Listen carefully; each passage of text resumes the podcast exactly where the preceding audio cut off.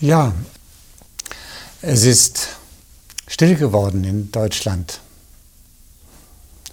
Nicht gerade auf eigenen Wunsch aller Bewohner dieses Landes, sondern eher durch Verordnung angeordnet und ja, so ein bisschen kommen so äh, Gefühle auf. Wie, das wäre ja eigentlich so jetzt diese Stille und diese Besinnung, die man so in, in der Adventszeit sich wünschen würde. Ist nicht. Wir sind mitten im, im Frühling und an sich würde man jetzt rausgehen und alles Mögliche unternehmen, mit Leuten sich treffen, eine nette Party machen. Und da ist plötzlich diese Sperre da. Das Hamsterrad, in dem wir normalerweise leben, zwischen Vergnügen, Arbeit, Einkaufen und Vergnügen und Arbeit und Einkaufen, dieses Hamsterrad hat mit einem Schlag aufgehört, sich zu drehen. Äh, bis auf die Hamsterkäufe für die Toilettenrollen.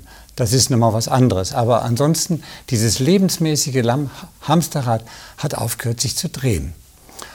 Und Jetzt kann man sagen, ja, jetzt ist ja mal Zeit, jetzt könnten ja alle Leute mal sich mehr besinnen. Ja, vielleicht. Manche vielleicht schon.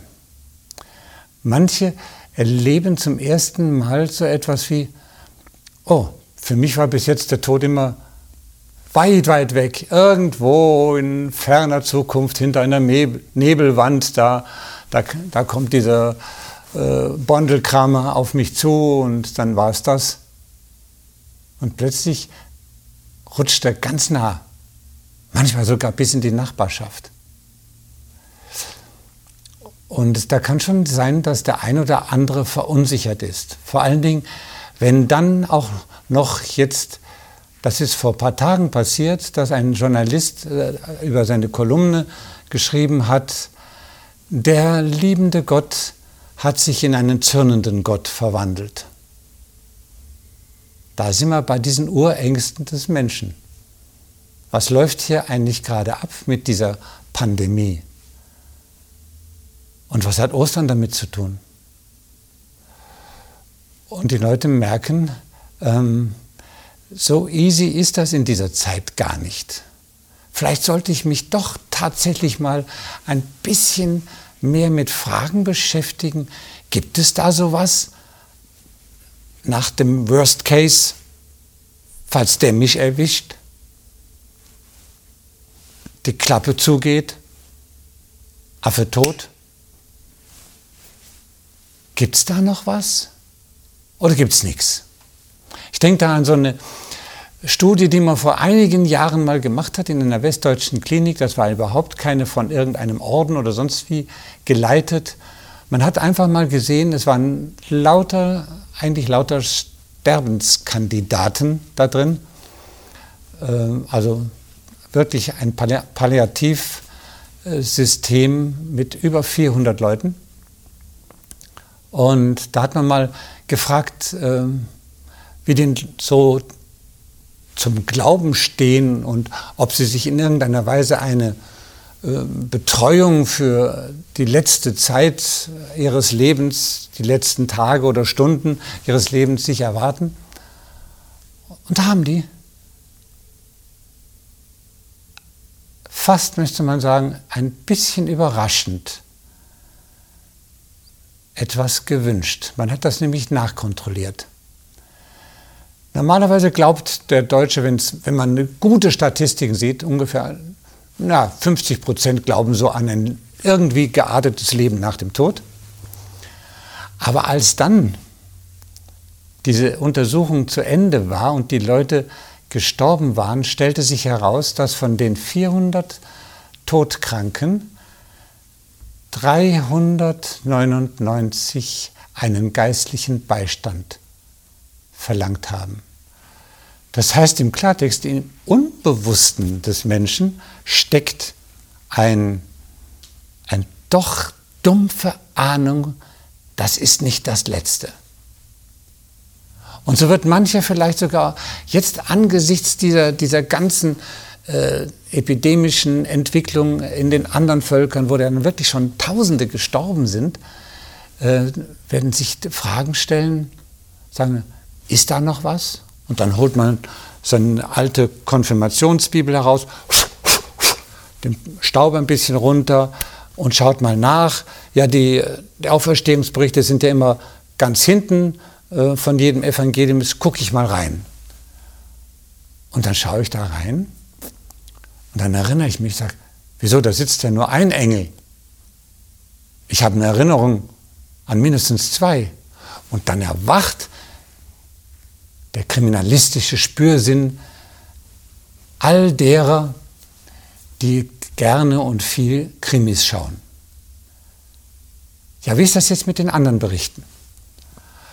Und das ist eine kuriose Geschichte.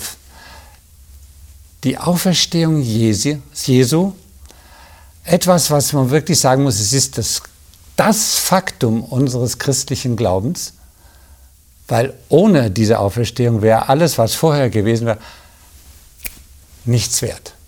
Leere Worte ohne Fundament. Und dann gucken die nach, den Matthäus, den Markus, den Lukas und dann auch noch den Johannes. Und jeder, wirklich jeder von denen hat eine so komplex andere Auferstehungsgeschichte, dass einem die größten Zweifel kommen könnten. Ausgerechnet die Auferstehung Jesu ist das vielleicht schlechtest be beschriebene Faktum in den Evangelien. Und das, obwohl mindestens zwei bis drei Evangelisten auch gegenseitig sehen konnten, was der andere geschrieben hat. Keine Übereinstimmung. Nichts. Locker darauf hin. Jetzt kann man sagen, hm, die waren eben so aufgeregt. Die hat das so betroffen gemacht, dass Jesus eigentlich gestorben war, dass sie überhaupt nicht auf die Möglichkeit eines Gedankens gekommen ist, der könnte noch mal leben. Diese Theorie gab es ja immer wieder. Jesus war ja nur scheintot und ähm, ist dann irgendwie gegangen. Däniken hat sich damit äh, seine Freunde erworben. Nicht? Er ist dann bis nach Indien noch gewandert. Ein, ein Mensch, der eine Kreuzigung hätte überleben sollen. Diese Rossnatur gibt es nicht. Und schon gar nicht für einen Marsch bis nach Indien. Aber man hat damit umgehen wollen. Und dann kam die nächste, und zwar die theologische und die vielleicht am überzeugendste äh, Botschaft, dass man mit Auferstehung nichts mehr zu tun haben musste. Jesus hätte als Mensch nicht wirklich Mensch sein können, wenn er nicht im Grab vermodert wäre. So kam man drauf, dass man sagte, die Sache Jesu ging weiter. Die Sache Jesu. Und jetzt schaut man mal in die Berichte der, Oster, äh, der Ostergeschichten näher hin. Da sieht man lauter Leute, die überhaupt nichts annahmen. Schon gar nichts von Frauen wo die Frauen kamen und davon erzählten, dass das Grab leer war. Ja, ja, okay, okay, okay, das Grab ist leer. Dann sind sie hingerannt und manche denken, ja, da, da, da steht's doch. Johannes und Petrus. Und sie sagten, ich glaube. Das bezog sich nicht auf die Auferstehung Jesu. Das bezog sich auf das, was die Frauen gesagt hatten. Ich glaube denen. Das Grab ist wirklich leer. Kein Gedanke daran, dass nach diesem Tod, den sie aus der Ferne mitbeobachtet haben, dass da noch ein Mensch lebend rauskäme. Sie waren auch Kinder ihrer Zeit. Sie haben, sie haben ein Surrounding gehabt, wo man sagen kann, äh, das war nicht selbstverständlich, dass es nach dem Tod noch was gab.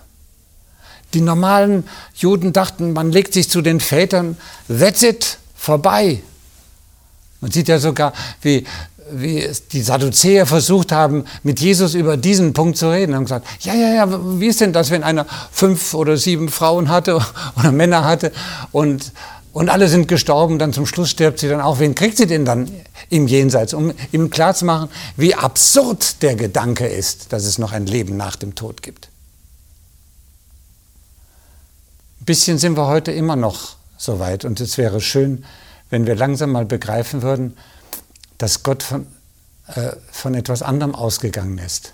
Er wollte uns eine Möglichkeit für eine Hoffnung, die über alles drüber hinweggehen kann, was in dieser Welt uns begegnet. Eine Hoffnung, wieder alle Hoffnung. Was sollten Leute sagen in, in irgendwelchen, ja, sagen wir es mal ruhig, in welchen Lagern, wo, wo die ganze Zeit Menschen zu Tode kommen? Was, wollten die, was sollten die sagen? Die hatten nur eine Hoffnung, dass es nach dem Tod weitergeht. Das Leben geht weiter. Jesus hat es sogar in einer wunderschönen Art und Weise äh, uns schmackhaft machen wollen. Er hat gesagt, ich werde mit euch wieder zu, in der Welt da drüben, werde ich mit euch Wein trinken. Ich hoffe, dass da auch Bier dabei ist. Das ist aber nur meine persönliche Meinung ich werde mit euch Wein trinken und in dem Hause meines Vaters sind viele Wohnungen. Macht euch keine Sorgen. Ich habe die Welt überwunden. Das hier ist nur sozusagen die Ouvertüre für das Eigentliche, was noch kommen wird. Hören wir nicht gerne, aber es ist so. Es kommt ein Leben, das erst den Namen Leben verdient. Und deswegen ähm, ich habe nicht viel übrig für den Spruch Memento Mori. Gedenke, dass du sterben musst. Was Jesus uns durch seine Auferstehung sagen will, ist, gedenke, dass du leben wirst. Du wirst leben. Und es wird ein Leben sein, das du dir nicht einmal in deinen kühnsten Träumen vorstellen kannst. Und ich danke dir, Jesus, dass du uns zu dieser Hoffnung ermutigen möchtest. Wir können so wie die Jünger wie aufgescheuchte Hühner herumlaufen und, und fühlen uns bedroht. Wir sehen vielleicht auch die, die Aussagen von, von Menschen, die, die uns sagen, es wird jeden von uns mit dem Coronavirus erwischen. Das macht schon Angst, aber wir wissen, wir denken daran, es gibt die Auferstehung. Und das ist dein Geschenk an uns heute. Und das ist Grund für alle Freude. Amen.